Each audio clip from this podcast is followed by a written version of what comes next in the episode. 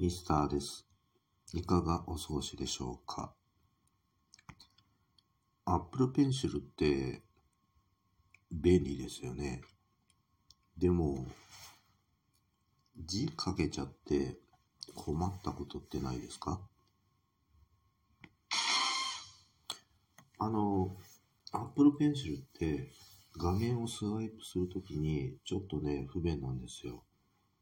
で、私の場合、あの、化粧みたいなやつ、あれなんて言うんですかね。よくボールペンとかに、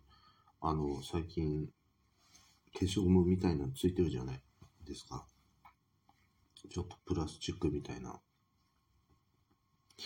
で、あれで、あの、画面スワイプするようにしてるんですよ。そうしないと、あの、なんていうの、今、パンデミックで、指で画面をこう、いじるっていうのが、あちょっと衛生上良くないかなって思ったり、で、画面もね、あの、まあ、えー、顔が触れるってことはないでしょうけど、やっぱりね、ちょっとこう消毒しないといけないかななんていうふうに思うじゃないですか。ということで、で、私の場合は、あの、まあ、職場で自分個人用のじゃないんですけれど、あの iPad を使用してるんですよね。で、あの、iPad を使うときには Apple Pencil と、あの、えー、その、なんていうの、消しゴムみたいなやつ。あボールペンの先っぽにおまけでついてくるのか、あの、画面をスワイプする用の、まあ、タッチする用の、えー、消しゴムみたいなやつを併用してます。で、そうすると、あの画面をスワイプするときには消しゴムみたいなのを使って、まあ、ちょっとね、メモしたいとか、絵を描いて、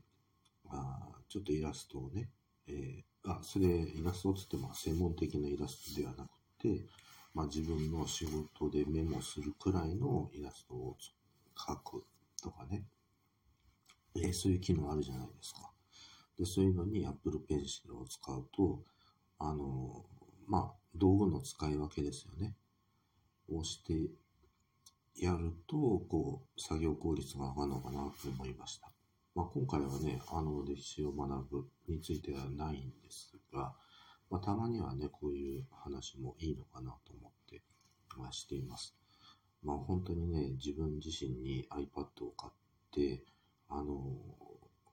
まあ、いろんなね、えー、整理をしたり、作業にね、使いたいなと思っています。でもし、あの、原稿とかでね、こう、書くときに、こう、いいアプリがあったらいいなと思うんですけど、ワードでもう十分なのかなとも思うし、ワードにあの、原稿用紙の、えー、アプリありますよね。で、まあ、それで書くといいのかなと思ったりするし、いや、でもちょっと、国用とかからですね、ちゃんとあの、原稿用紙にこう書き込めるやつがあるんですよね。だからああいうのもいいかなとは思うんだけれど、うん、なんかこう自分の文章を書きたいっていう時に、どんなやり方があるのかなと、ちょっとね、えー、模索はしていますが、あの、オンライン上に上げるよりも、自分のその iPad 内で、えー、全て完結したいなと思うので、クラウド上にはね、上げといてもいいと思うんですけど、自分のね。構成の段階とかでみんなに見られちゃうとね、ちょっと嫌じゃないですか。データが流出するなんてこともありますから。うん。まあね、というわけで、えー、今回はちょっと Apple Pencil と、えー、その他のあの画面をスワイプする消しゴムみたいなやつのことについてお話をしました。それでは。